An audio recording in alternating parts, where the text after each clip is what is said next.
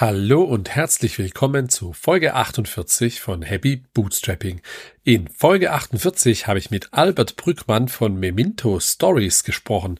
Bei Memento kannst du ja deine Erinnerungen in Geschichten für die Ewigkeit umwandeln und Bücher produzieren als Erinnerung an deine Liebsten für runde Geburtstage, Hochzeiten, Reisen, deine Kinder oder für ganz persönliche Sachen wie bei Albert, denn so ist er auf die Idee gekommen, er erzählt ausführlich im Podcast, warum und wieso er das gemacht hat. Super spannend fand ich seine Insights auch zu der Höhle der Löwen, denn da war Albert letztes Jahr 2022 in der fünften Folge von der sage und schreibe zwölften Staffel von Die Höhle der Löwen im Fernsehen zu sehen. Die Folge ist auch unten verlinkt, kannst du dir gern anschauen. Wir haben uns ausführlich über sein Produkt unterhalten, Entstehung, wie kommen die Fragen zustande, wie produziere ich so ein Buch, was die Schwierigkeit bei der Softwareentwicklung, wie groß ist eigentlich der Markt dafür und welchen Einfluss hat AI auf dies alles. Albert hat auch noch ganz viele andere Sachen gemacht, beispielsweise Suchmaschinenoptimierung, ein Plugin für Nachlassmanagement, digitales Nachlassmanagement. Wenn du jetzt auch Fragezeichen hast, hör unbedingt rein. Ein Ding noch in eigener Sache. Bist du selber ein Bootstrapped Startup?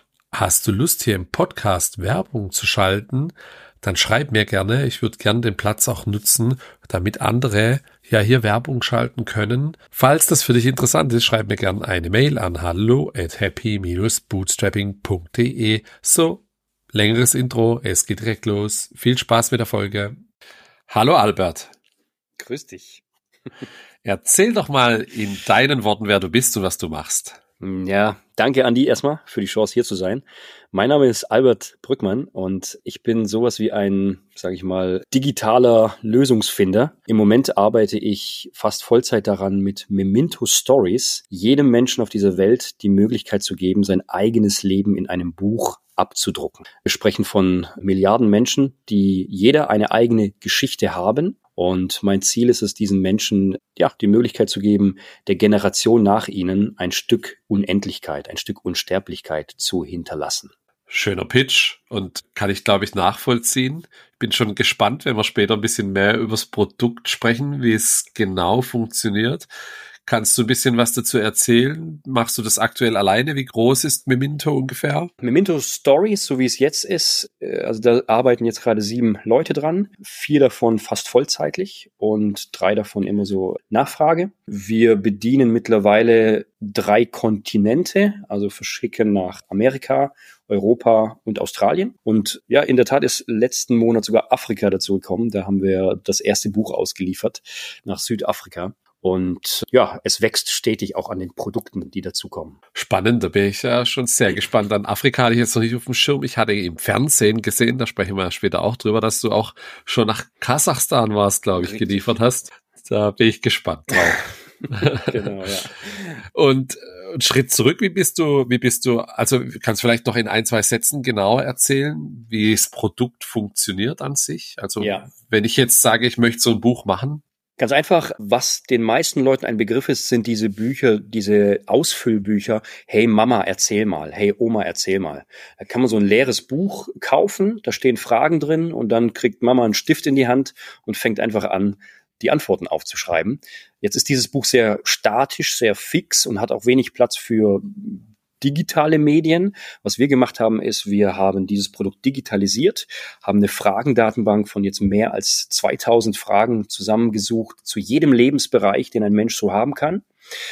Und äh, wir suchen nach einem kurzen Interview die 52 besten Fragen für diese Person heraus und schicken die einmal pro Woche per Mail oder per Push-Notification zu. Natürlich kann man das auch schneller beantworten, wenn man es in einem Rutsch machen will. Auch das ist möglich. Und nach so einer reflektierenden Lebensreise, nach spätestens einem Jahr, kennt man sich selbst nicht nur besser. Wir erfahren auch oft, dass es Generationen zusammenschweißt. Der Enkel mit dem Opa machen dieses Projekt zusammen. Und am Ende hat man ein wirklich schönes Buch über das Leben des Autoren erstellt. Entweder sich selbst oder wirklich dem Opa, dem Papa, der Mama. Ja. Hat das Buch dann 52 Kapitel dann, wenn es 52 Fragen sind? Das ist in der Tat flexibel. Das heißt, es kann 52 Kapitel haben. Es gibt aber auch Menschen, die sagen, 30 äh, Fragen reichen mir aus. Die brechen dann vorher ab. Ist auch möglich. Man kann aber auch, wir hatten jetzt einen Kunden, der hat 300 Fragen beantwortet und sein Buch ist wirklich dick geworden, ohne Ende. Und also man ist total flexibel, kann zu jeder Zeit sagen, jetzt möchte ich es drucken oder eben auch früher. Und jetzt die spannende Frage, wie kommst du auf die Idee, sowas zu machen? Angefangen hat das Ganze damit, dass meine Oma verstorben ist und so habe ich es auch in der Höhle der Löwen damals erzählt, als ich dort war und ich habe einen Riesenstapel an Papieren hinterlassen bekommen. Und ihre ganze Geschichte war unstrukturiert und einfach zusammengeschrieben. Und ich habe die äh, ehrenvolle Aufgabe bekommen, innerhalb der Familie das Ganze zu strukturieren und habe gemerkt, wie schwierig das ist. Weil erstens, ich konnte schlecht lesen, ihre Handschrift war schwierig zu entziffern. Zweitens, ähm, das alles dann in, in eine chronologische äh, Form zu bringen, äh, fand ich auch schwierig. Und habe ich gedacht, das muss doch mehreren Menschen so gehen. Und in der Tat, also wir stoßen da auf großes Interesse. Ah, sehr spannend. Okay, bevor wir dann äh, später zum Produkt an sich noch tiefer einsteigen und wie du das umgesetzt hast und vor allem, wie das bei Höhle der Löwen gelaufen ist, wie bist du generell zum Thema IT, Internet gekommen? Hast du, hast du, ja, bist du Informatiker? Hast du das gelernt, mhm. studiert? Ich muss dazu sagen, ich war schon in der Schulzeit jemand, der von Medien oft auch vom Elternhaus ferngehalten wurde. Wir hatten keinen Fernseher zu Hause. Meine Eltern hatten keine Zeitung abonniert. CD-Player haben wir sehr spät bekommen. Frag mich nicht wieso, aber meine Eltern waren so ein bisschen die Verweigerer. Und ich weiß es noch genau, wie ich mit, äh, glaube 15 Jahren stand ich am Telefonhäuschen in der Schule, habe zu Hause angerufen und habe gesagt, Papa, hast du ihn bekommen? Und mein Papa hat ganz genau gewusst, von was ich rede, nämlich vom ersten Aldi-Computer, weil ich habe ihn da hingeschrieben, bitte, kauf den Computer. Meine ganzen Schulfreunde, die haben mich schon gedisst die ganze Zeit. Der Albert lebt hinterm Berg, hat keine Ahnung von PCs. Was sie nicht gewusst haben, ist, ich habe mir die Computerbild schon ein Jahr vorher abonniert und habe sie durchgelesen jedes Mal. Und als dann der Computer bei uns zu Hause stand, habe ich äh, praktisch alles gewusst, konnte direkt starten, und habe dann ein Jahr später meinen Computerservice eröffnet. Also mit 17, 16, 17 habe ich Computerservice eröffnet, habe Flyer verteilt in der ganzen Stadt und habe Leuten geholfen, Probleme am PC zu beheben. Und das war der Punkt, wo ich gemerkt habe, das will ich mal machen. Ich will mal selbstständig sein. Und kurz vorm Abitur war es dann wirklich so, eine Freundin von mir hatte einen Zeitungsartikel veröffentlicht. Ich hatte jeden Tag genug zu tun, nach der Schule direkt äh, raus auf die Straße und äh, PCs reparieren. Und dann kamen Internetseiten mit ins Spiel. Dann habe ich die ersten Internetseiten programmiert für Kunden. Meine Mutter hat dann aber gesagt, hey, das kannst du nicht so machen. Du brauchst ein Studium, du brauchst irgendwas. Hör jetzt auf, mach weiter. Ich bin dann äh, mit der Lidl Stiftung damals ins duale Studium eingestiegen und zwar Online-Medien. Und so kam ich in die IT. Thema Online-Marketing, E-Commerce ist dann an mich rangekommen. Bei Lidl war ich dann auch zuständig für ein paar Länder, die ich betreut habe in dem Bereich. Ja, und 2012 habe ich mich dann grundsätzlich äh, verabschiedet dort und habe meine eigene SEO-Agentur gegründet und bin ins ihm, ja, ins digitale Marketing sozusagen eingestiegen. Ich habe später noch ein paar Projekte, wo ich dich dazu frage, ob du die heute noch machst, aber was hast du dann 2012 bis bis zum, zum Start von Memento? Wann war eigentlich mhm. der Start? Also was hast GmbH, du da dazwischen gemacht? Ja, ja die GmbH habe ich gegründet 2017 weil ich eigentlich mit, mit einer ganz anderen Idee gestartet bin. Aber bis dato habe ich Suchmaschinenoptimierung gemacht für Kunden, habe Webshops aufgebaut, habe meine eigene Sprecheragentur gegründet mit 20 Sprecherinnen und Sprecher, wo wir Podcasts produziert haben, auch sehr schnell in die iTunes Top 10 Charts hochgekommen sind damit. Ja, und irgendwann kam da die Idee, auf einer der langen Autofahrten, wo ich mir gedacht habe, was wäre eigentlich, wenn ich jetzt hier in einem Autounfall ums Leben komme? Könnte meine frisch verheiratete Frau, mit der ich da zusammen war, könnte die mit meinem ganzen Datenstamm, den ich angesammelt hatte, kann die damit was anfangen? Kann die meinen Kunden helfen, wenn die sagen, hey, wir brauchen Zugangsdaten? Hat die Zugriff auf meine PayPal-Konten? Nein, das war alles, also das Land lag brach. Ich habe gedacht, ich brauche eine Lösung, die checkt, ob ich noch am Leben bin und wo ich dann einfach jede Woche einen Knopf drücke und das System merkt, Albert, dem ist was passiert und dann vielleicht drei Vertrauenspersonen von mir anruft und, und oder anmeldet und fragt, ist, ist dem was passiert oder ist er noch da? Und für den Fall der Fälle sollte dieses System dann alle meine St äh, Prozesse in Gang setzen. Heißt E-Mails rausschicken, PayPal-Konten an andere weitergeben. Und das habe ich Memento genannt. Das war die Ursprungsidee ah. am Anfang. Also digitales Nachlassmanagement mit dem mhm. Gedanken, den Notar eines Tages zu digitalisieren. Ja. Das, das Tool gibt es heute noch, nennt sich heute Emergency WP und dieses WP steht für WordPress weil ich das programmiert habe und zwar als WordPress-Plugin, einfach weil ich gemerkt habe, ich kann daraus keine Plattform machen, weil diese Plattform eigentlich unter ständigem äh, Beschuss stehen würde und, und angegriffen werden würde aufgrund der wichtigen Daten, die Menschen dort für den Fall ihres Todes hinterlegen. Und zuerst habe ich mit dem Gedanken gespielt, das auf die Blockchain zu bringen, transparent und sicher. Das war dann aber schon ein bisschen komplizierter. Dann bin ich dazu übergegangen, mach ein WordPress-Plugin draus, sodass jeder das für sich selbst auf seinem eigenen Webhost installieren kann, seinen Lebenszustand checken kann und für den Fall des Todes vorsorgen kann. Und mit diesen regelmäßigen Pings, bist du noch da, lasse ich mich heute noch versorgen. Ich krieg alle drei Tage eine Nachricht und habe dort auch alle meine Prozesse geplant für die Zukunft. Crazy, also okay, das habe ich jetzt so im Detail nicht angeschaut, aber ist eine nachvollziehbare Geschichte. Du hast ja heute schon so viel keine Ahnung, Familie, vielleicht Kinder. Du hast auch Kinder, glaube ich. Ne? Ja, ich habe drei Söhne, genau. Und dann, dann hast du ja einen Rattenschwanz an, an Kontenverpflichtungen und so weiter. Das ist ja, ja, kein, da hat ja jetzt auch keiner Lust, so wie jetzt du das bei deiner Oma beschrieben hast, da 48 ja. Ordner, Leitsordner durch, äh, zu durchforsten, okay. nach äh, Informationen, Zugangsdaten zu Verträgen und Co. Das macht natürlich schon, das ist eine ja, na, digitales Nachlassmanagement. Den ja. Begriff hatte ich jetzt so auch noch nicht gehört. Gibt es da viele Produkte in dem Bereich? Vor allem Bestatter, die natürlich damit arbeiten. Da gibt es ein paar Anbieter, wo du deine Daten so hinterlegen kannst, aber die sind aus meiner Sicht alle zentral gehostet und deswegen bist du halt immer abhängig von einem anderen Anbieter. Und meine Lösung, die man sich einfach auch gratis jetzt gerade installieren kann, es gibt eine Premium-Version davon, die kannst du für dich alleine auf deinem Server, auf deinem NAS speichern und bist einfach sicher, dass das Ding läuft. Ah, verstehe. Interessant, also ja, okay. Und dann kam es, und dann hast du die GmbH gehabt und dann hast du 2017 die gegründet und dann kam es zum Start von Memento Stories, nachdem die Geschichte mit deiner Oma passiert ist. Hast du dann alleine die erste Version gebaut? Wie, wie ging das los? Genau, der Switch von diesem digitalen Nachlassmanagement hin zum emotionalen Management, was wir ja jetzt eigentlich machen. Wir mhm. halten emotional das Leben eines Menschen fest und nicht seinen digitalen Nachlass. Der kam eigentlich dadurch, dass ich bei der Startup BW, das ist hier in Baden-Württemberg, haben wir da so eine, ja, so eine Möglichkeit, dass man pitchen kann. Da habe ich den ersten Platz gemacht mit der Idee und konnte vor 400 Leuten zum ersten Mal über die Idee des, der Hinterlassenschaft der Stories sprechen.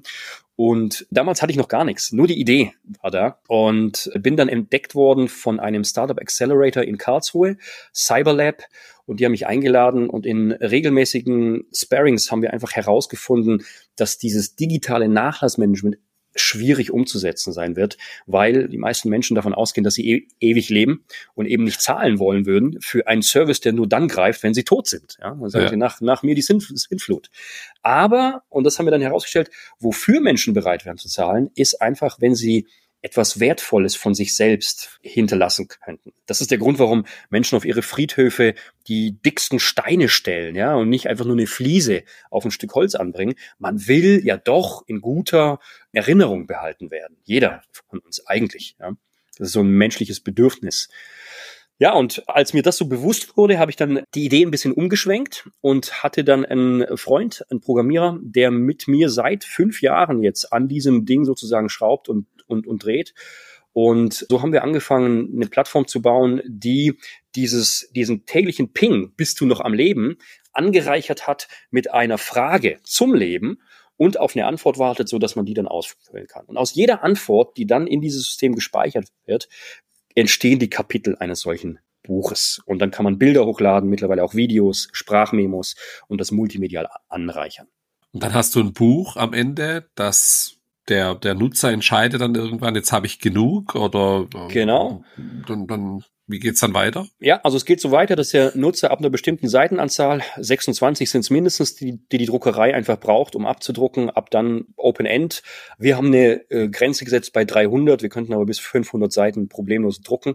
Aber ab dem Zeitpunkt kann dann der Nutzer frei entscheiden, wann er es beenden will. Dann drückt er auf den Knopf, gestaltet sein Cover, sein Layout völlig frei gibt's in die Druckerei und dann wird's einmal gedruckt oder wie im Fall meines Opas, der dann in Corona verstorben ist, habe ich das System so umgebaut, dass man nicht mehr über sein eigenes Leben schreibt, sondern über das eines Verstorbenen als Andenken an ihn.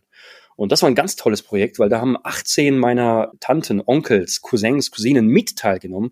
Und ich habe einfach Stories über meinen Opa erfahren, die ich noch nie zuvor gehört habe. Fantastisch. Bilder gesehen von ihm als jungen Mann auf einem Pferd sitzen. Also tolle Geschichten. Und das im Nachhinein. Und dann haben wir das, davon 35 Stück gedruckt und die stehen jetzt quer verteilt auf der ganzen Welt. Also Stück meiner Geschichte steht in den Bücherregalen bei vielen Verwandten und Be Bekannten. Ja, das, die Idee kann man auch noch weiterspinnen, ne? Also Hochzeiten, 60., 70. Geburtstage, wo, wo man vorher, drei Monate vorher eine E-Mail bekommt, schickt doch bitte eine Geschichte oder füll doch bitte das DIN A4-Papier aus.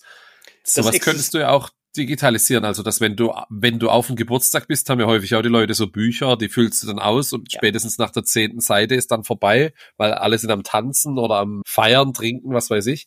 Da könntest du sowas digitalisieren und vielleicht die Conversion erhöhen. Andi, sozusagen. Existiert schon alles. Wir haben okay. ein Hochzeitsbuch, wir haben ein Beziehungsbuch, wir haben das Reisebuch entwickelt mittlerweile, ah, ja, okay. das Elternbuch, jetzt kommt das Haustierbuch noch dazu, weil das Menschen einfach Geschichten festhalten wollen. Die kommen auf mich ja. zu und sagen, hey, ich habe ja mein Hund ist letztens gestorben und ich möchte die Erinnerung an meinen Hund einfach festhalten.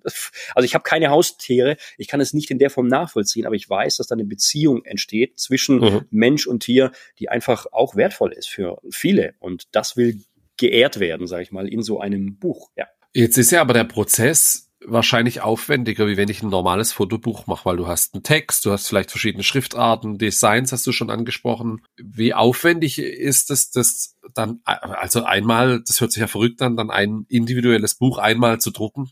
Ja, ich sag mal so, es ist nicht sehr viel aufwendiger als ein Fotobuch zu gestalten. Der Vorteil bei Fotobüchern ist, du haust deinen Ordner an Fotos rein und das Ding strukturiert es schon selbst vor. Du hast ja keine Geschichten dazu. Fotobücher sind ja in dem Format auch nur Momentaufnahmen. Du setzt dich ja doch noch mit jemandem hin und erklärst dann oft, das ist da passiert und das ist da passiert ja. und so weiter. Das fällt bei einem Memento-Buch weg, aber führt natürlich dazu, dass du ein bisschen Infos mit reinbringen musst. Wir haben aber festgestellt, dass die meisten Mamas zum Beispiel, die so ein Kindheitsbuch starten, ein Kindheitsbuch bezieht sich darauf, auf die ersten zwölf Jahre des Aufwachsens deines Kindes. Da stellen wir ganz gezielte Fragen. Zum Beispiel, kannst du dich noch erinnern, wie bei deinem Kind zum ersten Mal ein Zahn ausgefallen ist? Und anhand dieser Fragen wird dann das Hirn angeregt und wir merken, dass innerhalb von drei bis sechs Minuten eine Frage beantwortet ist. Der Vorteil ist, man weiß immer ganz genau, welches Foto kann ich jetzt dazu hochladen. Was ist wichtig? Was ist relevant? Und so entsteht eigentlich an einem Strang eine Geschichte. Und der Aufwand hält sich eigentlich in Grenzen. Wir hatten Kunden, die haben ein Buch nach vier Tagen fertiggestellt. Man muss aber dazu sagen, die meisten Kunden brauchen länger und sitzen dann auch schon mal zwei, drei Monate dran, bis so ein Buch dann wirklich gefüllt ist, weil sie es einfach langsam und nebenher mhm. machen. Ja, und das Setzen und das Designen dann später, ist das auch nochmal aufwendig oder mache ich das in einem Abwasch? Das wird von unserem System komplett automatisch gemacht. Das heißt, du kannst deine Schriftarten wählen. Du hast ja im Moment nur dieses DIN A5-Format zur Verfügung, das wir anbieten. Und es wird durch das System komplett automatisch gemacht. Du kannst dann im Preview dir anschauen und dann freigeben, wenn es dir gefällt. Ja. Und wie lange dauert dann so ein Druck? Also wie lange, wenn ich das jetzt heute mache und ja. am Sonntag bin ich fertig, Optimalfall für euch, dann wie lange dauert es, bis ich es in den Händen habe? Bis du es in den Händen hältst, dauert es circa neun bis 14 Tage. Das geht eigentlich auch noch. Und wenn ich in Südafrika sitze, was du angesprochen hast, oder in Afrika, ja. dann verschickst du es noch aus Deutschland in die ganze Nein, Welt. Wir haben mittlerweile Druckereien auf jedem Kontinent und in Afrika dauert es deutlich länger. Ja, also allein der Druckprozess mit der Druckerei dort braucht circa 12 bis 15 Tage und der Versandprozess auch noch mal circa 10 Tage. Also es kann schon sein, dass du dann mal 20 bis 30 Tage auf das Buch warten musst. Ja. Aber woher Aber, kommt der Unterschied? Also warum brauchen die dafür so, also das Land ist halt groß und die Wege ja, sind lang wahrscheinlich. Richtig. Aber beim Drucken? Beim, beim Drucken, äh, das sind die Druckprozesse, die da in den Druckereien äh, vorherrschen. Die schieben uns nicht so direkt in die Druckprozesse ein, wie jetzt unsere Druckerei in Deutschland her. Wir werden auch schauen, ob wir das weiter optimieren können in Zukunft. Aber im Moment ist das der Stand der Dinge, ja. Ja, ich verstehe. Und was bezahlt, also ich, also noch mal kurz zum Editieren, ich mache das im Web Frontend oder gibt es eine App dafür? Kriege ich die Frage per E-Mail wie mhm. mache ich so? Wie läuft also, ab? Es läuft so ab, dass du dich einfach anmeldest im Browser. Nach dem Kauf äh, kriegst du den Zugang zu unserer großen Fragendatenbank. Dann machst du dieses Interview durch. Du kannst dich am Anfang auch entscheiden. Möchte ich mit einem 100 Seiten Buch starten? Möchte ich mit einem 200 Seiten Buch starten? Das kannst du später jederzeit anpassen. Ist einfach so, dass wenn ich es verschenken möchte, möchte ich der Person die freie Wahl lassen. Schreib einfach. Mach dir keine Gedanken über die Seiten. Wenn ich es für mich kaufen möchte, sage ich, ich starte erstmal mit 100 Seiten, mal sehen, wie viel ich nachher wirklich brauche. So. Und dann logge ich mich ein. Das kann ich über den Browser machen oder ich nutze unsere App auf iOS und Android dazu und habe da schon Zugriff auf alle meine Fragen, kann da auch schon Videos reinladen, Audios reinladen und einfach schreiben. Okay, habe ich verstanden. Und was bezahle ich dann am Ende fürs Buch? Hängt wahrscheinlich von der Seitenanzahl ab, oder? Genau, also für so ein äh, Kindheitsbuch zahlen die Mamis im Schnitt für 100 Seiten 69 Euro. Das war ja bei Höhle der Löwen, hatten wir so einen Einheitspreis. Da, hatten, da hatte ich aufgerufen 99 Euro für 300 Seiten. Mittlerweile haben wir eine Staffelung drin, sodass man auch günstiger starten kann. Manche Eltern reicht es. Die werden dann mit 100 Seiten fertig. Andere sagen, nee, ich stock noch auf. Ich habe jetzt noch mehr gefunden, was ich aufschreiben möchte. Und wir hatten hier einen da, der hat ein wunderschönes Buch für seinen Sohn gemacht. Der ist 18 geworden und die ganzen 18 letzten Jahre in einem Buch drin war dann auch so ein 280 Seiten Schmöker. Bewegt mich einfach. Also einfach dieses Projekt ist mehr als nur ein ein Projekt für mich, ich sehe einfach, wie es Herzen bewegt. Und das macht mir eben so Spaß auch daran, da mit ein Teil davon zu sein, von der Geschichte eines anderen Menschen. Bekommst du da viel Feedback dann, wenn das finale Produkt in den Händen der Kunden ist? Melden die sich mit, sind die begeistert oder schreiben? Also das ist ja schon auch ein emotionales Produkt, wie du beschreibst. Kriegst Absolut. du da viel zurück? Also wir machen ganz viel Kundenkommunikation über Instagram, über WhatsApp auch. Also wir machen direkten WhatsApp-Support, einfach um sehr nah am Kunden dran zu sein. Und auch während des Prozesses schreiben die Menschen schon und fragen danach, wie geht das und jenes. Und dann, wenn sie das Buch in den Händen halten, dann frage ich aber auch explizit bei jedem Kunden am Ende nochmal nach, ist es gut angekommen? Gefällt's dir? Das kann ich jetzt noch machen. Wenn wir irgendwann mal, keine Ahnung, 4000 Bücher am Tag machen, wird's schwierig. Aber im Moment schaue ich wirklich, dass ich so eine Art Community auch dahinter aufbaue, weil es einfach eine Gemeinschaft ist, die ihre Geschichten festhält. Das ist mir wichtig, ja. Jetzt hast du die Zahl schon genannt. Wenn du heute keine 4000 Bücher am Tag machst, wie viele Bücher macht das so ungefähr am Tag? Das ist eine Zahl, die kann ich im Moment nicht so direkt sagen, aber ich sag mal Folgendes. Cewe macht zum Beispiel 16.000 Fotobücher pro Tag. Insgesamt ist der deutsche Fotobuchmarkt so groß, dass er 28.000 Bücher am Tag druckt. Weltweit natürlich noch viel höher. Da sprechen wir auch über ja, ein Gesamtvolumen in Deutschland von ca. 340 Millionen an Umsatz, der mit Fotobüchern gemacht wird. Tendenz eher stabil, bleibend über die letzten Jahre. Und was wir uns halt erhoffen, ist, dass wir vor allem die Menschen, die mehr als nur Momentaufnahmen machen wollen, die die ganze Geschichte festhalten wollen, die vor allem kein Kapital haben, um einen Ghostwriter zu bezahlen, aber dennoch eine Art Biografie festhalten wollen, dass wir die zum Memento kriegen und problemlos auf die von mir aufgerufenen 300 Bücher am Tag auch kommen werden. Ja, es hört sich äh, nachvollziehbar an. Es ist ein Fotobücher sind ja, glaube ich, auch schon ein bisschen ein saisonales Geschäft an so Weihnachten oder vielleicht nach den Sommerferien. Ist es bei euch auch so? Ist es ein saisonales Geschäft?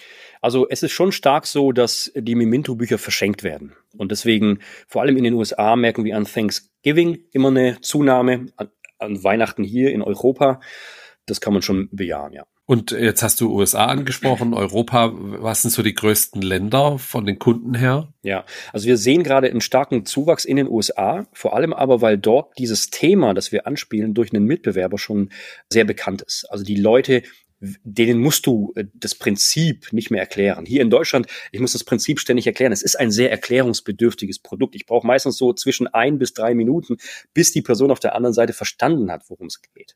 Das macht es auf der einen Seite schwierig in Deutschland vor allem und einfacher in den USA, weil wir mit Google Ads zum Beispiel auch, womit wir unterwegs sind, äh, das Keyword des Mitbewerbers einfach mitnehmen können und die Alternative zeigen und einfach zeigen, wie viel besser wir sind. Der Mitbewerber dort beispielsweise, der druckt nur in Schwarz-Weiß. Der hat auch eine äh, Software, die unserer deutlich unterlegen ist. Und deswegen kommen wir damit auch dort sehr gut an, weil wir einfach mehr bieten zum gleichen Preis. Und der Mitbewerber, also ich wollte jetzt gerade fragen, ob der dann auch noch teurer ist, wenn er schwarz-weiß druckt. Aber wenn es der Preis der gleiche ist und du hast eine bessere Leistung, ist es ja cool. Und für die Validierung von deinem Produkt, äh, wenn es schon jemand gibt, ist es ja jetzt nicht immer ein Nachteil. Genau, richtig. Ich habe auch was gesehen auf der Webseite. Ihr habt auch so Memento-Kurse. Was genau macht ihr da? Ja, ich habe festgestellt, dass es vor allem älteren Menschen hilft, wenn sie so einen Einstieg kriegen. Und wir haben einfach mal versucht, mit der Volkshochschule hier in unserer Region so einen Kurs anzubieten an zwei Abenden. Wie komme ich zu meinem eigenen Buch? Da laden wir die Leute dann ein, die zahlen eine Kursgebühr oder verschenken so einen Kurs an ihre Lieben, dann kommen die, wir lernen die kennen. Es ist einfach bewegend. Auch die Menschen, die dann da drin sitzen, die sehen auf den ersten Blick völlig unscheinbar aus. Aber wenn sie anfangen, weil die kommen ja hin, weil sie eine Geschichte haben. Und diese Geschichten dann zu hören und da Teil davon zu sein, ist mega. Und ich pflege mit diesen Leuten, also wir könnten einen Stammtisch machen, weil äh, wir sind mittlerweile per Du mit meinen Autoren Kunden sozusagen. Und diese Kurse helfen Menschen dann, die Software besser zu verstehen, und das Buch auch schneller fertigzustellen. Interessant, was sich da für Chancen ergeben. Vor allem diese Kurse kann ja nicht ich alleine machen. Das ja. Ziel ist irgendwann, dass wir deutschlandweit Menschen haben, die so einen Memento-Kurs anbieten können, in den Volkshochschulen von Hamburg bis München runter und dann einfach mit unserer Software Menschen dazu befähigen, eine Biografie zu schreiben. Also ich muss mir auf jeden Fall mal anschauen, weil es klingt ja schon spannend und du, wenn du, ich glaube tatsächlich, was mich an den Fotobüchern immer nervt, ist, du musst häufig immer das auf einen Wisch fertig machen, sonst machst du es nicht. Dann hast du sowas wie mein letztes Google Fotos Fotobuch, ja. das ich automatisiert habe erstellen lassen. Das war von der Qualität her echt Mist, habe ich dann auch entsprechend moniert und das Geld zurückbekommen und so weiter. Aber da, das muss ja schon passen und wenn du dann so Fragen machst und du kannst es über eine Zeit erstellen, ja, glaube ich, kann gut funktionieren, weil du hast häufig, musst du ja sonst einen Abend hinsitzen, um sowas zu ja. machen einfach. Du hast drei Jahre lang Zeit, so ein Memento-Buch zu schreiben. Das ist ah, so ja. unsere, unsere Zeitspanne, die wir festgesetzt haben, wo wir gesagt haben, wenn es einer nach drei Jahren nicht schafft, dann schafft es nach vier auch nicht. Ja. Und deswegen, aber wir motivieren einfach, ja. indem wir, wie gesagt, jede Woche mal eine Frage zuschicken, indem unser System auch echt erinnert. Und das Tolle ist, wenn du einen Partner mit dazu holst, du kannst ja Menschen einladen, dir auch ja. persönliche Fragen zu schicken, dann hast du eine intrinsische Motivation, weil der Enkel sich für dein Leben interessiert, weil ja. ja. dein Partner mitmacht und die Geschichten deines Kindes erzählt, willst du auch ein Teil davon sein. Und so ja. wächst das ja. Ja, interessant. Hast du, hast du Zahlen? Also ich kann ja jetzt heute anfangen zu schreiben und dann nach zwei Jahren und zehn Monaten abschicken mhm. und dann bezahle ich ja erst für deine, für die Leistung, wo du machst, weil es ist ja bis dahin komplett kostenlos. Hast du Zahlen, wie viele angefangene Bücher du im System hast und wie viel fertig sind? Das so ungefähr.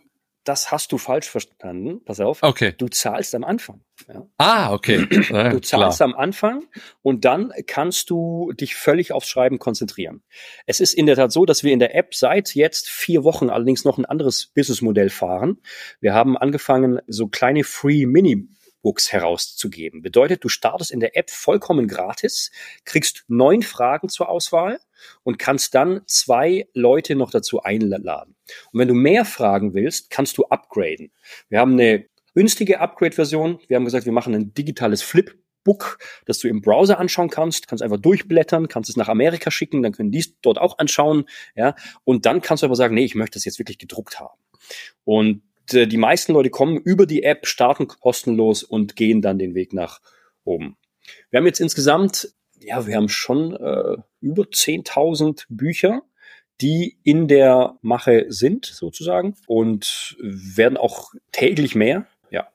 Ja, interessant. Das war mir jetzt nicht klar, weil dann habe ich ja eigentlich auch schon eine Motivation, es fertig zu machen und nicht zwei Jahre zu warten. Das ist ja genau, klar. Genau, Aber ich weiß ja noch nicht genau, wie viel Zeiten ich am Ende habe. Kann ja auch sein, ich mache mehr, dann muss ich nachkaufen sozusagen. Genau. Deswegen zeigen wir aber auch transparent, was kostet der Seitenumstieg. Es sind meistens ja. 30 Euro mehr pro 100 Seiten. Ja.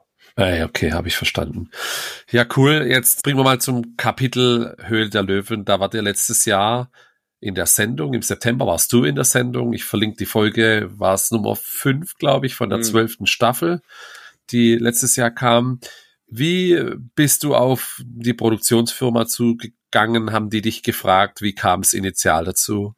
Initial war das so, dass ich ja im Cyberlab damals war, in Karlsruhe, in diesem Startup Accelerator. Und einer meiner Mitkämpfer, die haben den Heat It entwickelt. Das ist so ein kleines Ansteckerle ans Handy. Wenn dich eine Schnake sticht, dann hebst du drauf. Ja. ja und die waren ja. dann dort und dann habe ich die einfach gefragt, hey, wie war's? Lohnt sich das? Die haben mir keinen Deal bekommen, aber die fanden es cool und dann habe ich gesagt, ich probiere es einfach mal. Hab, hab hingeschrieben und bin dann auch sofort angenommen worden. Dann ging so ein Prozess los, wo du einfach durch deinen Pitch gehst. Du musst die ganzen Zahlen offenlegen. Du musst einen 16-seitigen Vertrag unterschreiben, dass du beispielsweise drei Jahre nach der Show in keine andere Show rein darfst, europaweit gesehen oder nur mit Zustimmung der Produktionsfirma. Solche Geschichten. Ja, und der Prozess ging, ich glaube, von Oktober bis 21, Januar. ja. Aha. Oktober 21 bis aha. Aufnahmedatum war dann irgendwann Anfang Januar. Okay. Und wie, wie lief das dann vor Ort für dich ab? Ich hatte hier den, den Eugen von Every Size in Folge 1, wer die nochmal hören möchte, die waren 2017 war es, glaube ich, da, okay. also relativ früh.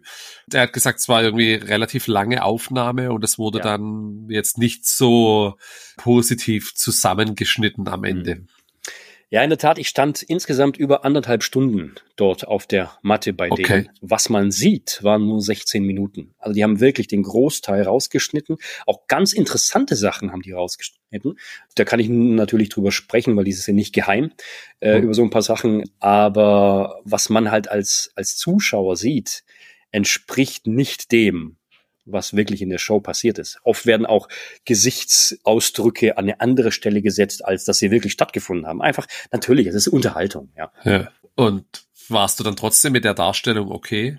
Du bist ja ohne Deal rausgegangen, da reden wir bestimmt auch ja. gleich noch drauf, aber ja. warst du, wie hast du dich hinterher gefühlt? Weißt du, Andi, ich hatte eigentlich seit meiner Kindheit an ein großes Problem. Ich ähm, habe einen Sprachfehler. Ich stottere. Und meine größte Angst war, dass ich vor lauter Nervosität eigentlich dort wirklich kein Wort rausbringe. So. Und äh, es war fantastisch. Also aus dem Aspekt heraus betrachtet kann ich sagen, ich selbst habe mich auch in der Retrospektive dort nicht stottern hören. Und das war für mich allein schon so eine Art, wow, krass. Also wirklich gut gelaufen. Erstmal das als persönliches ja. Ding. Und dann, was so die Darstellung betrifft, muss ich sagen, ich, heute hätte ich vielleicht ein bisschen was anders gemacht aber ich war damals doch zufrieden, wenn man jetzt meinen Mitstreitern und äh, so glaubt, habe auch gutes Feedback bekommen. Was du dir natürlich nicht durchlesen darfst, sind die ganzen Twitter-Kommentare, sonst bist du äh. am Boden. okay. Hattest du einen Pitch-Trainer? Das habe ich mir extra als ja. Frage aufgeschrieben, weil ich fand jetzt deinen Pitch und wie du, also zumindest kam es jetzt so rüber, ich habe es mir heute Morgen dann erst angeschaut gehabt, dass du mit den Löwen direkt redest, du guckst jetzt nicht an denen vorbei, du hast äh, frei gesprochen, es sauber erklärt. Manchmal kommen die Leute ja schon auch wenn sie keinen Sprachfehler haben, trotzdem ins Stottern oder draus ja. von der Geschichte, die sie erzählen wollen. Aber da hat der roten Faden hat er gepasst. Hattest du einen Trainer? Hattest du dich, wie hast du dich vorbereitet? Ich habe den Pitch am Anfang komplett selbst verfasst, durfte auch ganz frei entscheiden, worüber ich sprechen will. Aber mein Pitch war am Anfang so circa sechs Minuten lang. Und die Anforderung war, das Ding auf drei Minuten zu kürzen. Mehr darf das Ding nicht haben. Und da hatte ich die Susanne Kramer als Pitch-Helfer dabei. Die hat jetzt auch ein Buch äh, vor, glaube ich, ein, zwei Jahren rausgebracht, hat die meisten Deals aus Höhle der Löwen mal komprimiert zusammengefasst und herausgestellt, wie funktioniert ein Pitch gut. Und die hatte ich auch an meiner Seite, mit der habe ich auch so ein paar Video-Pitches dann gemacht. Und das, was am Ende bei Höhle der Löwen zu sehen ist, ist das Produkt davon, ja. War das für dich, hattest du viel investieren müssen, Zeit und Geld, um dich dann für die Aufnahme vorzubereiten? Eigentlich nicht. Dadurch, dass es schon sehr gut strukturiert und organisiert war, muss ich sagen, war das ein guter Prozess und ja, war für mich der Aufwand wert, sage ich mal, ja. Wir hatten an dem Tag ja 1,7 Millionen Zuschauer, äh, die das Ding gesehen haben. Extra einen, äh, den stärksten Server auch bei meinem Hosting-Anbieter gebucht, damit das Ding auch das aushält. Wir hatten trotzdem einen Ausfall von 15 Sekunden. Und also war schon ein Tsunami, der da dann auch, auch kam.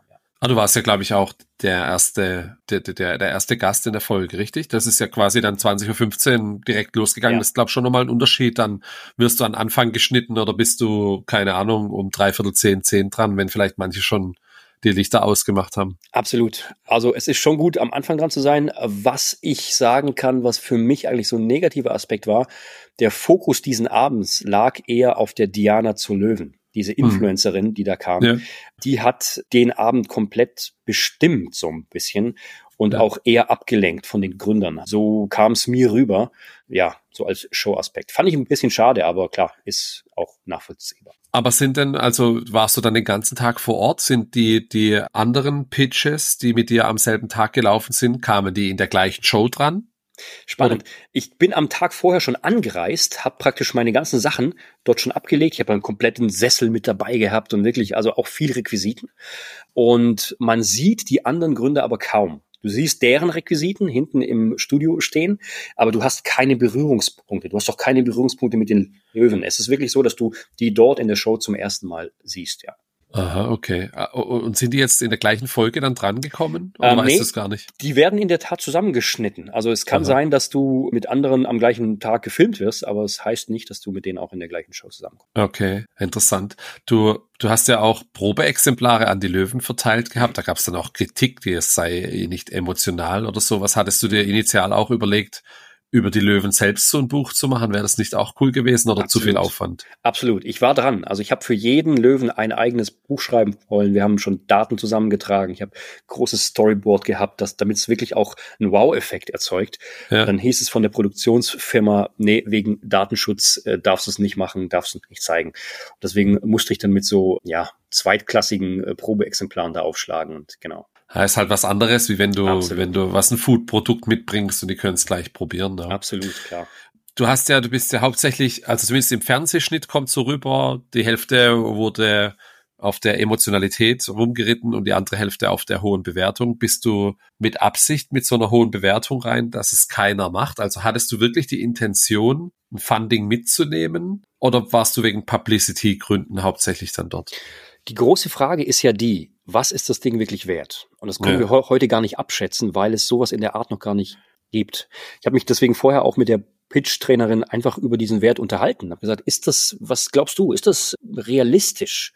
Und sie sagt, ja, woran orientierst du dich denn? Habe ich gesagt, ja, am Fotobuchmarkt. Ja, was machen die denn? Ja, die machen 340 Millionen im Jahr okay.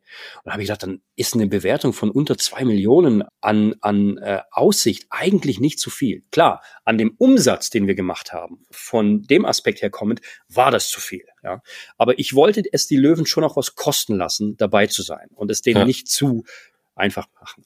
Ich habe allerdings schnell gemerkt, so nach einer halben Stunde hast du so das Gefühl, ob die an der Sache wirklich Interesse zeigen oder ob du nur ein weiterer Pitch bist, den die halt abhaken wollen. Und ich muss sagen, dieses Gefühl hatte ich schon so ein bisschen und deswegen ähm, habe ich auch an der Bewertung im, im Nachgang ähm, nichts geändert. Äh, ja, uns kam auch nach der Show jetzt niemand auf dich zu und wollte das außerhalb der Show machen oder sowas. Interessanterweise habe ich vor circa einem halben Jahr einen Berater kennengelernt, der die Dagmar Well äh, berät für die Shows. Und der hat mir direkt so, also wir waren auf einer sehr familiären Veranstaltung, der hat zu mir gesagt, du, ich muss dir was sagen, ich habe ihr abgeraten dabei zu sein. Ja, habe ich ihn gefragt, ja, wieso? Weil deine Bewertung zu hoch war. Okay, interessant. Aber dann hatte ich mit ihm so ein direktes Gespräch und nach etwa zehn Minuten hat er gesagt, wow, also ich habe die Hälfte gar nicht gewusst von dem, diese ganzen äh, Pläne, die ihr habt und was alles möglich damit ist. Also wenn ihr das habt, melde dich nochmal, dann rede ich nochmal mit der Dagmar. und ist es inzwischen passiert? Äh, nee, Evis Hint ähm, noch nicht ganz so weit. Jetzt Ende des Jahres wird soweit sein, dass wir auch den, also wir haben noch so einen Aspekt zu clearen und zwar äh, wollen wir die äh, das Buchschreiben noch einfacher machen, indem wir KI mit ins Spiel mit reinnehmen, einfach damit es, es so, so einen natürlichen Konversationsaspekt hat, als ob du mit jemandem sprichst. Und wenn wir das drin haben, dann werde ich mich nochmal bei ihm melden. Also das Thema KI habe ich gleich noch im Text-Stack. Vorher wird mich aber interessieren, jetzt bist du ja Jetzt ist es ja zumindest so rübergekommen, äh, als gab's, als ist das Produkt nicht gut, oberflächlich, unemotional und so weiter. Ist es für dich trotz, also ich, ich denke mal, für dich hat sich mehr wie ausgezahlt, dabei zu sein. Es gibt einen Haufen Presseberichte, einen Haufen Links. Wie, wie geht man mit der Kritik um, die dann da passiert? Du hast gesagt, Twitter nicht aufmachen. Wie war sonst so? Ja. Ja, ich glaube in der Tat, vielleicht ist es mir auch nicht gelungen, diese ganze Tiefe der, der Idee von Memento Stories rüberzubringen. Wie ich gesagt habe, ich würde heute vielleicht was anderes machen. Heute würde ich möglicherweise nicht mit dem Lebensbuch einsteigen, also über das Leben zu schreiben, sondern mit dem Kindheitsbuch, weil ich im Verlauf mhm. der Zeit gemerkt habe, Mamas haben einen viel größeren Schmerz, das Kindheit, die, äh, die Kindheit ihrer Kinder festzuhalten, weil ja. es eben für sie Alltag ist, aber die Kinder erleben das nur einmal, als jetzt Leute, die über ihr eigenes Leben schreiben. Und ich glaube, aus heutiger Sicht betrachtet, ich hätte mit dem Kindheitsbuch mehr diese Tiefe der Idee nochmal in die Löwen reinbringen können. Möglicherweise ist mir das nicht gelungen, ja. Stehe. Deine Frage war. ja, wie du mit der Kritik, also hm. hat sich das für dich in Summe trotzdem ja. gelohnt oder fandest du es jetzt im Nachhinein blöd, weil es ja, das Produkt vielleicht nicht so gut abgeschnitten hat, wie es hätte sollen? Nee, ich, ich krieg von jeder Kritik, von jedem Gespräch, kriege ich so viel an Feedback mit, wo ich einfach weiß, hier kannst du das Produkt noch verbessern und hier kannst du es noch schärfen. Und ich denke, jeder Gründer, jeder Bootstrapper, der sich durch Kritik immer nur herunterbringt, lässt, der ist am falschen Platz. Weil du, du musst die Kritik in dein Produkt einfließen lassen wenn sie sinnvoll ist. Und das habe ich gemacht. Und wie gesagt, wir haben mehrere Staffelungen an Preisen jetzt, was auch sehr gut ankommt bei den Leuten. Und das war so ein Punkt, den Judith Williams einfach angesprochen hat, wo sie gesagt hat, sie findet 99 Euro zu teuer, was natürlich Quatsch ist. Und hier kommt das rein, was ich vorhin gesagt habe, da ist was rausgeschnitten worden. Georg Kofler erzählte nämlich, das kann ich jetzt so aus dem Nähkästchen klauen, er habe seiner Mutter einen Ghostwriter gekauft. Und er guckte sie dann so an und sagt, du findest 99 Euro zu teuer für ein eigenes Buch. Was meinst du, was ein Ghostwriter kostet? Und dann sagte er, ja, mindestens 20.000 Euro. Okay, also in, in, in Relation, na klar, unser Buch ist eher so eine Zusammenfassung, so eine Anekdotensammlung. Ja. Es ist keine durchgängige, kein Krimi oder irgendwas in, in der Art. Keine Auf, Memoiren. Keine ja. Memoiren. Aber für die ja. meisten Menschen reicht's. Und das ist ja. völlig ausreichend. Ja. Und wenn wir dann noch die 300 Seiten in Betracht ziehen, ja, guck doch mal, was ein 300 Seiten Buch bei CW oder anderen Fotobuchanbietern kostet. Ja, da bist du nicht bei 100 Euro. Ja. ja, das stimmt, das ist teurer in der Regel. 300 Seiten darf man auch nicht unterschätzen. Genau. Das ist schon eine Menge. Da brauchst du auch eine Menge Fotos dafür, natürlich. Ja. ja. Stichwort Vermarktung. Wie vermarktest du aktuell das Produkt? Du hast jetzt angesprochen USA, Afrika, ist ja. das alles über Social Media, Online-Marketing? Kriegst du da wir die machen, PR? Wir machen viel mit Social Media. Wir sprechen auch Menschen direkt an aufgrund ihrer Postings, haben da einen Automatismus entwickelt, der guckt, wenn eine Mama ein Bild postet mit einem bestimmten Hashtag, dann wird er gecheckt. Wenn es reinpasst, kriegt die eine Nachricht von uns und dann laden wir sie zu einem kostenlosen Test einfach ein. Das sind dann unsere Multiplikatoren. Über Facebook-Ads natürlich auch, vor allem ältere Menschen, die sich dort immer noch aufhalten. Ja, die kriegen dann die Lebensbuchanzeigen. Dann sind wir auf Google Ads über Suchmaschinenoptimierung, SEO-Texte, aber auch Werbeanzeigen, wo wir dann nach Leuten Ausschau halten, die wirklich eine Biografie schreiben wollen. Denen zeigen wir das. Und jetzt aber ganz spannend, wir glauben, dass das Thema B2B eigentlich noch ein ganz großer Aspekt ist, der noch viel mehr bringen könnte als B2C. Also genau? in der Form, dass wir sagen, hey, wenn ein Unternehmen zum Beispiel die Unternehmensgeschichte darstellen will oder wenn eine Kreuzfahrtgesellschaft ja jedem Gast auf seinem Boot ein vorgefertigtes Memento-Buch mitgibt. Solche Kreuzfahrten ähm, gehen ja meistens sieben bis zwölf Tage und für jeden Tag äh, haben wir schon vorstrukturiert die, die Fragen und der Kunde muss nur noch die Texte reinschreiben. Der mhm. muss nur noch die Bilder seiner Erlebnisse hinzufügen und dann kriegt der von uns ein Erlebnisbuch von der Reise zugeschickt. Ja. Das ist für die natürlich nochmal Werbung und für den, also ist eine Win-Win-Situation für beide. Und da seid ihr jetzt aktuell dran. Da sind wir jetzt dran, genau, dass wir das Thema, also da gibt's die Tourismusbranche, da gibt's die Bestatterbranche, da gibt's die Hochzeitsbranche und alle wollen Erinnerungen in, in der bestmöglichen Form festhalten. Und da wir es ja geschafft haben, Videos in Bücher zu integrieren, Mal ganz ehrlich, wie, wie oft mhm. schaust du dir Videos, die du vor drei Jahren gemacht hast, denn wirklich noch an? Wenn mhm. du sie aber mit einem Handzug aus dem, aus dem Regal ziehen kannst und du hast dann die Apple Vision Pro an oder einfach nur dein Smartphone und du blätterst durch dein Buch und siehst Harry Potter mäßig Leben oder Erinnerungen mhm. zum Leben erwachen, dann ist es geil, dann ist es richtig schön. Ja.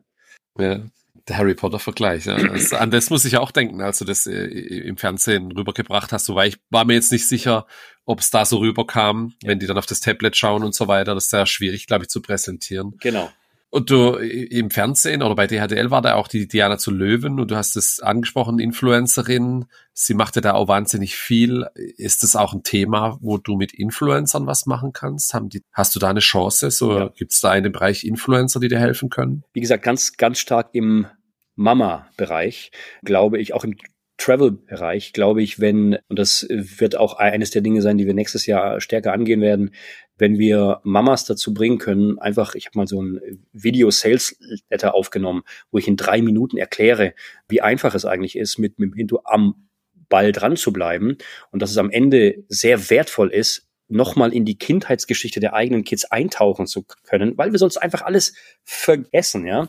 Glaube ich, dass wir mit Influencern da äh, schon noch einen Schritt weiterkommen können, ja. Und du hast auch noch einen eigenen Podcast, habe ich gesehen. Es gibt auch äh, YouTube-Channel, wo du Videos hochlädst, die auch sehr professionell präsentiert und von einem Sprecher vorgetragen werden. Wie funktioniert das? Ja, ich mache natürlich Content Marketing, versuche eben auch die Seite eins bei Google komplett zu dominieren, einfach zu lenken, was dort geschrieben ist. Und das mache ich mit einem YouTube-Kanal, wo ich zum Beispiel meinen mittlerweile auch verstorbenen Opa mal interviewt habe zu seiner Kriegszeit damals, wie es wie es war, oder meinen Cousin, der seine Frau mit 30 Jahren verloren hat äh, an Krebs. Und das sind so Geschichten, die uns auch wirklich, die nochmal deutlich machen, wie wichtig es ist, dass man jemanden in Erinnerung behält. Und auch im Podcast mache ich einen sehr kurzen, meistens so 10 bis 15 Minuten bloß, eine kurze Ereignis Ereignisgeschichte eines beliebigen Menschen, die, die es aber in sich hat, die wir dann einfach erzählen. Ja, interessant. Ja, es sind halt auch viel so negative Momente. Nach was google ich denn, dass ich bei euch lande? Also digitales, äh, wie was suche ich da? Lebensgeschichten aufschreiben, Biografie schreiben. Äh, ja, da sind wir noch sehr schwach vertreten, muss ich ehrlich zugeben. Da gibt's natürlich Ghostwriter, die mit deutlich höheren Einsätzen pokern, weil, wie gesagt, äh, für so ein Buch bei einem Ghostwriter bist du schnell fünfstellig und mehr. Und die haben natürlich mehr pro Kunde als wir jetzt. Aber das wären so die Begriffe, die ich eingeben würde.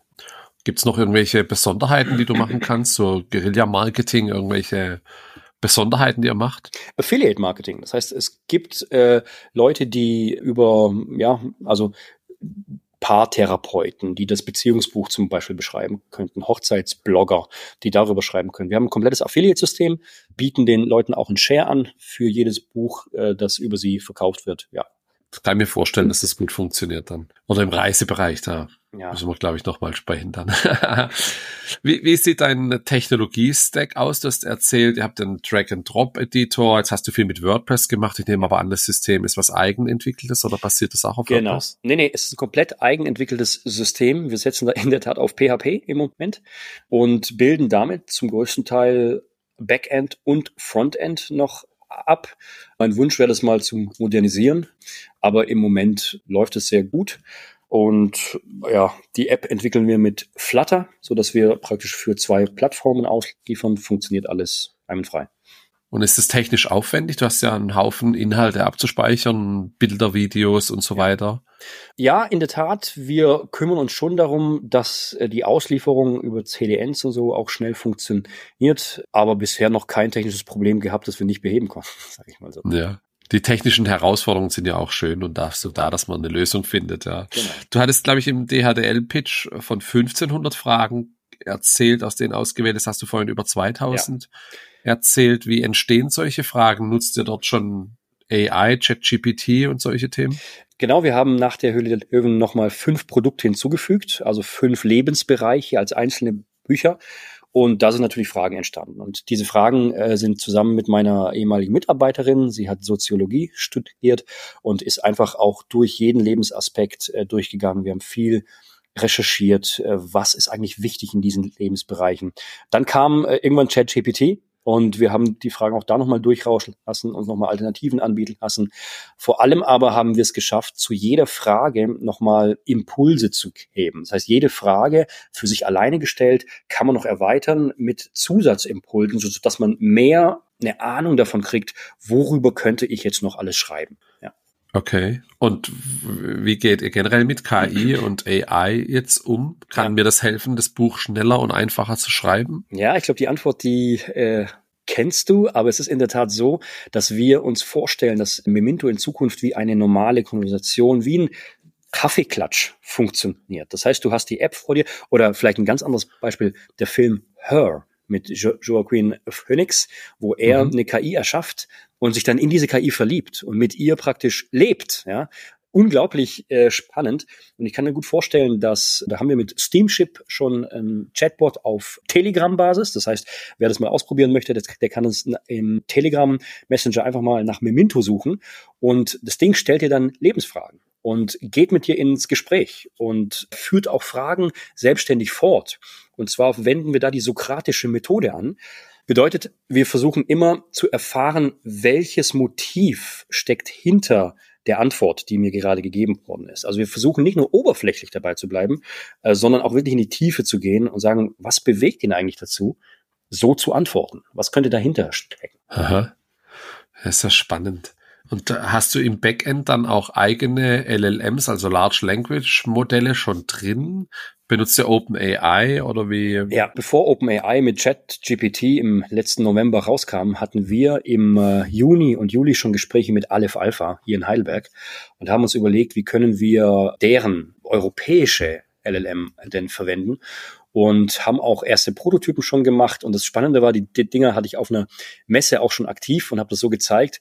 Du hast die Frage, und dann gibst du nur Stichworte ein. Also du schreibst die Geschichte gar nicht selbst. Und aufgrund der Frage und den Stichworten hat Aleph Alpha mit deren KI die Antwort selbst geschrieben. War natürlich oft ähm, Halluzination dabei, also viel auch Spaßantworten, die gar nicht so zugetroffen haben. Aber ich muss sagen, in 50 Prozent der Fällen war das Ding schon so, dass du sagen könntest, okay, ich muss noch ein paar Adaptionen machen und dann sitzt das. Aber ich denke jetzt ähm, mit den Möglichkeiten, die ChatGPT bietet, könnten wir diese Konversation fortführen, dass du in der App einfach den, das Gefühl hast, du chattest mit jemandem und am mhm. Ende nehmen wir die ganze Geschichte, die aus diesen Stückelchen kam und fassen sie aus der Ich-Perspektive in eine Geschichte zusammen. Ah, spannend. Ich bin, bin sehr gespannt. Kann mir gut vorstellen, dass das ein bisschen stressfreier ist, weil du, ja, weil du nicht ganz so viel Arbeit hast, wie wenn du alles manuell reinklimperst, aber es dann doch individuell genug wird wahrscheinlich, wenn du gefragt wirst, wie wenn genau es passiert, so wie du es gerade beschrieben hast, aus Stichwörtern eine Geschichte schreiben. Das ja. wird dann nichts. Eine letzte technische Frage, das Video-Playback aus dem Buch, wie funktioniert das? Also du hast ja gezeigt im, im DHDL, du hast ein Buch aufgeschlagen, da ist ein Bild von, von jemand drin, dann gehst du mit der App drüber, dann wird das Video abgespielt. Ist da ein QR-Code drin oder wird das Bild erkannt und dann das Video dazu? Genau, da ist jetzt im Moment, also wir sind noch in einer frühen Phase dieser Implementierung. Das, was ich bei Höhle der Löwen gezeigt habe, war in der Tat so ein Prototyp. Aber im Moment machen wir es ganz einfach so, wir haben einen QR-Code drin, der scannt das, es öffnet sich ein Browser-Fenster und das Video wird einfach so gespielt. Die nächste Stufe, das ist das, was wir gesehen haben im Höhle der Löwen in der Show, ist so, dass praktisch das Video sozusagen physisch auf die Seite platziert wird. Das heißt, du lädst eine, einen Screenshot dieser Seite an unser System hoch oder das macht unser System dann selbst, platziert das Video an einer bestimmten Stelle und anhand der anderen Elemente dort auf diese Seite weiß dann das Tool, wo es das Video platzieren muss. Und je nachdem, wenn du deinen Blickwinkel änderst, ändert sich auch die, das Video. Ja, du hast also wirklich das Gefühl, das Video wird von dort aus dieser Stelle des Buches heraus abgespielt. Und das ist eben das Besondere. Und das machen wir mit einem Partner aus England zusammen, der diese Technologie entwickelt hat. Habe ich. Wann wird die ungefähr dann fertig sein? Äh, dieses Jahr noch oder nächstes Jahr? Eher nächstes Jahr wollen wir das dann als Premium-Implementation anbieten, so dass äh, die normale Integrierung äh, so ist wie bisher mit dem QR-Code und dem einfachen Abspielen. Und wer dann will, dass, dass es direkt auf der Seite drauf ist, der kann das upgraden. Interessant. Wie hast du dein Firmensetup aktuell gebaut? Du hast erzählt, das Memento ist eine GmbH. Du machst noch andere Sachen. In der Memento GmbH hast du Mitarbeitende. Sind die, arbeitet dort remote? Ist das viel mit Freelancern, Freiberuflern? Wie arbeitest du da? Ja, also ich muss sagen, ich hatte das Glück, während der Corona-Phase ein, ähm, ein Tool zu entwickeln, das äh, für meine anderen Arbeitsbereiche sehr viel an Traction erzeugt hat. Wir haben eine Schnittstelle entwickelt zwischen WooCommerce, einem Online-Shop und einem anderen Warenwirtschaftssystem. Und dieses Ding habe ich als Subscription-Modell so aufgebaut, dass es jetzt praktisch Bootstrapping-mäßig die Entwicklungskosten bei Memento trägt. Ja? Mhm. Und da sieht es so aus, dass wir alle remote arbeiten. Wir sind komplett verstreut über Europa. Und ja, auch verschiedene Zeitzonen. Ich war 2016 in Indien, habe mir dort auch mal ein Team aufgebaut mit 80 Leuten, die nicht nur für mich, aber auch für mich mitentwickelt haben. Dann musste ich aber sagen, dass die Zusammenarbeit schwierig geworden ist, so zwei, drei Jahre später, weil wir halt eine ganz andere mentale oder, oder eine, eine äh, wie soll ich sagen, eine, auch eine ethische Zusammenarbeit ist da entstanden, die schwierig war, weil der indische Mitarbeiter hat dann oft Zahlen aufgerufen, die nicht mehr so nachvollziehbar waren für mich, ehrlich gesagt, und ich mich dann oft fragen musste, ja, willst du das weiterhin? Ja, also um es klar zu sagen, ich habe mich am Ende irgendwo abgezogen gefühlt. Und deswegen habe ich die Zusammenarbeit mit den Indern damals äh, beendet. Muss nicht auf alle zutreffen, aber war jetzt in dem Fall so ein bisschen okay. mehr. Und dann hast du jetzt eine GmbH, die betreibt die WordPress-Plugins und eine GmbH für Memento und eine Holding drüber oder wie ist das so die nee, Struktur? Also die WordPress-Plugins und meine Such Suchmaschinenoptimierungstätigkeiten äh, mache ich als Freelancer sozusagen. Also da gibt's kein, keine Gesellschaft drüber. Und die Memento ist die äh, GmbH, an, an denen auch Anteile vielleicht irgendwann mal abgetreten werden können. Deswegen habe ich das Ding so aufgebaut. Und wie organisierst du dich da? Also wie viel Zeit steckst du in welche Sachen? Also ein SaaS-Modell, das ist ja auch nicht zeitunaufwendig. Das Supportaufwand, Weiterentwicklung, ja. Anpassungen, Schnittstellen, Themen und sowas, da musst du ja auch Zeit reinstecken. Das ist mega spannend, aber es ist wirklich das Pareto-Prinzip. Also 20 Prozent meines Incomes wird äh, nee, Quatsch, 80 Prozent meines Incomes wird durch 20 Prozent meiner Zeit erwirtschaftet. Und in Memento stecke ich im Moment deutlich mehr Zeit rein, äh, weil ich aber auch glaube, dass, dass, dass der Skalierungseffekt weltweit gesehen auf Milliarden Menschen größer ist als das, was ich im SaaS-Modell machen kann. Ja, interessant. Und dann machst du aber auch noch Consulting, habe ich gesehen. Ja, genau. Machst diverse andere WordPress-Plugins für Orgamax. Ich kannte das mal vor zehn Jahren, wusste gar nicht, dass es noch gibt, für wie so mein Büro und ja. solche Sachen. Und das ist so, genau. läuft dann alles parallel. Das läuft parallel. Also mit der einen Sache äh, folge ich so meiner IT-Vorliebe und mit Memento folge ich meinem Herzen. Ist ja auch eine schöne, schöne Geschichte. Und ich glaube, das ist, ja, man diskutiert heute immer über die Vier-Tage-Woche jetzt äh, aus Arbeitnehmersicht gesagt. Und dann machst du vier Tage was zum, ja. für den Geldbeutel und einen Tag was fürs Herz, wie du es beschreibst. Und so ja, ist es ja dann hier nicht anders. Aber ich denke, dir macht beides trotzdem Spaß. Es ist eher andersrum. Also gerade mache ich vier Tage lang was fürs Herz und einen Tag lang für den. Geldbeutel und trotzdem läuft das ja. Ja. Ja, ist natürlich äh, sehr cool. Hast du dann noch andere Dinge, die du ausprobieren möchtest oder nimmt das dann wahrscheinlich viel zu viel Zeit ein? Also ich bin anderweitig auch noch aktiv, ehrenamtlich auch äh, tätig. Ich habe zum Beispiel jede Woche eine Teenager-Gruppe, die ich betreue, mit denen ich mich auch jung halte. Das ist mir auch immer so ein Aspekt, weil ich denke, wenn man sich mit jungen Menschen umgibt, dann färbt das auf, auf, auf einen ab. Mache ich auch sehr gerne äh, ja, ich bin ja auch noch in einem anderen Bereich aktiv. Das Ding nennt sich OQM und wir haben da eine Bewertungsplattform auf organischer Basis entwickelt, dass es hilft, Organisationen nach acht Prinzipien zu bewerten und dann in die Entwicklung zu gehen, um zum Beispiel die Führungsthematik zu verbessern da. Und das ist sowas, wie man es vielleicht kennt von anderen Bewertungsmethoden. Du hast so einen Fragebogen, den füllen die Mitarbeiter aus und dann kriegt man relativ gut Feedback, wie, wie ist es um das Unternehmen gestellt. Und da bin ich jetzt dazugekommen in dieses Projekt. Es existiert schon 20 Jahre lang, ist in den USA auch stark aktiv. Und ich denke, das wird auch nochmal was sein, wo ich Zeit reinstecke, weil das Ding einfach gut funktioniert. Wie viel Zeit steckst du in der Woche in deine Projekte? Hast du eine normale Arbeitswoche? Ja, also auch wenn das nach viel klingt, äh, muss ich sagen, meine Frau wirft mir das manchmal vor. Du arbeitest den ganzen Tag. Ja, gut, ich bin auch selbstständig und deswegen, wir arbeiten schon den ganzen Tag. Aber wenn ich es mal effektiv runterbreche, denke ich, ich komme auf 45 Stunden Arbeit und in der Zwischenzeit, gut, wenn ich dann am Wochenende, dann drehen sich die Gedanken natürlich auch hin und wieder um Projekte und so. Aber ich würde jetzt nicht sagen, dass ich unglaublich viel mehr arbeite als, als vorher, als ich im Angestelltenverhältnis war. Arbeitest du flexibler? Ja. Also wir nehmen jetzt hier Freitagmittags auf. Arbeitest du viel auch abends oder mal am Wochenende oder früh morgens, wenn die Kinder noch schlafen? Ja, ich bin nicht oder? so der Morgenmensch, aber ich arbeite sehr gerne abends, wenn ich Ruhe habe. Dann hocke ich mich um neun Uhr nochmal hin. Also ich schaue aber auch nach Ausgeglichenheit. Das heißt, einmal die Woche äh, gucke ich mir auch mal eine Serie an oder einen Netflix-Film. Aber die anderen Tage versuche ich dann schon abends was anderes zu machen, produktiv zu sein und einfach den Tag mitzunehmen.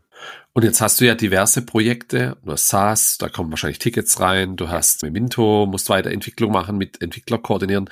Wie teilst du die Woche ein? Gibt es da eine fixe Einteilung, wo du sagst, an dem Tag mache ich das, da mache ich Content, da mache ich Marketing, da mache ich Produktweiterentwicklung oder ist das alles so, wie es kommt und Ehrlich auch nicht gesagt, Planung? Ist es alles so, wie es kommt. Ich habe zwar so bestimmte Deadlines, die ich mir setze, bis dann und dann muss das fertig sein.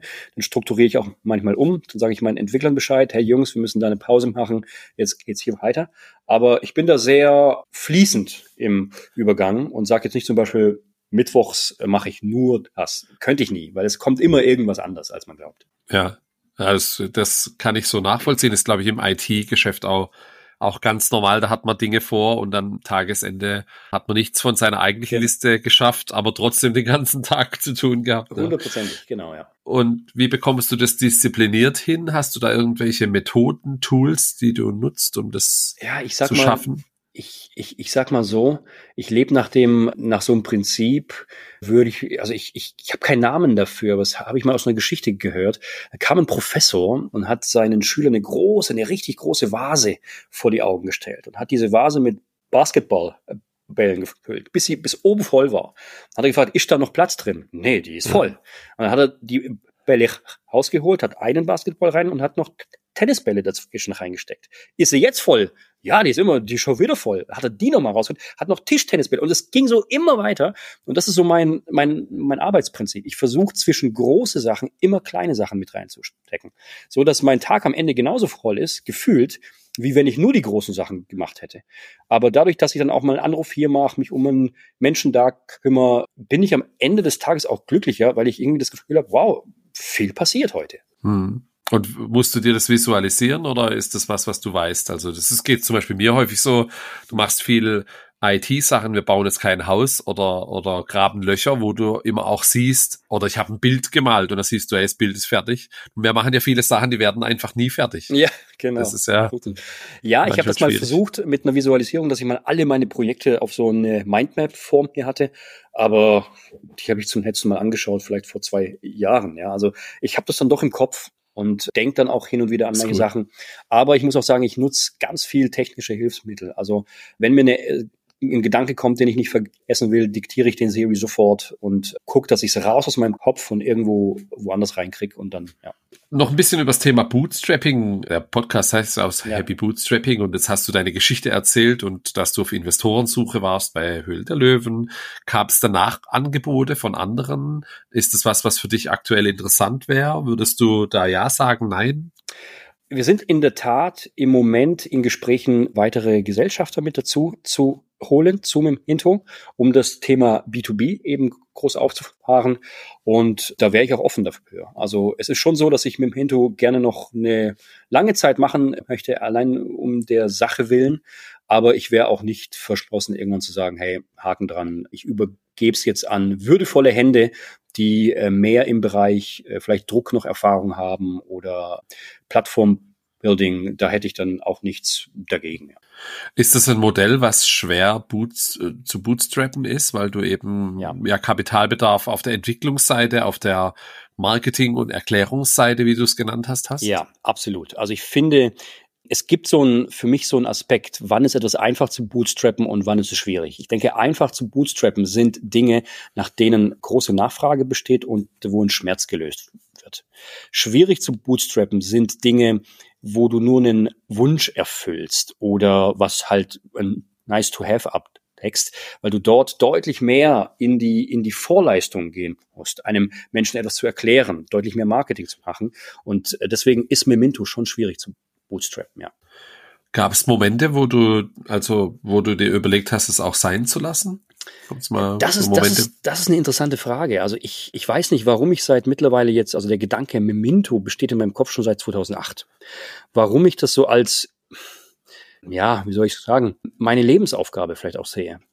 Und auch wenn es Zeiten gab, wo ich aufgeben wollte, muss ich sagen, es kam immer ein interessanter Wink vom Himmel. Zum Beispiel, wir haben mal eine Förderung von 20.000 Euro bekommen vom Land Baden-Württemberg äh, für die Entwicklung eines Cover-Editors oder Zuspruch von irgendwelchen Seiten, von denen ich es gar nicht gedacht hätte, ja, wo ich dann wieder auf die Schiene kam, okay, mach den nächsten Schritt, mach den nächsten Schritt. Und dann gibt's wieder diese Täler, und das kennt jeder Selbstständige, dieses Auf und Ab, Auf und Ab, mal liebst du dein Projekt, mal hast du es, weil es nicht so klappt, ja.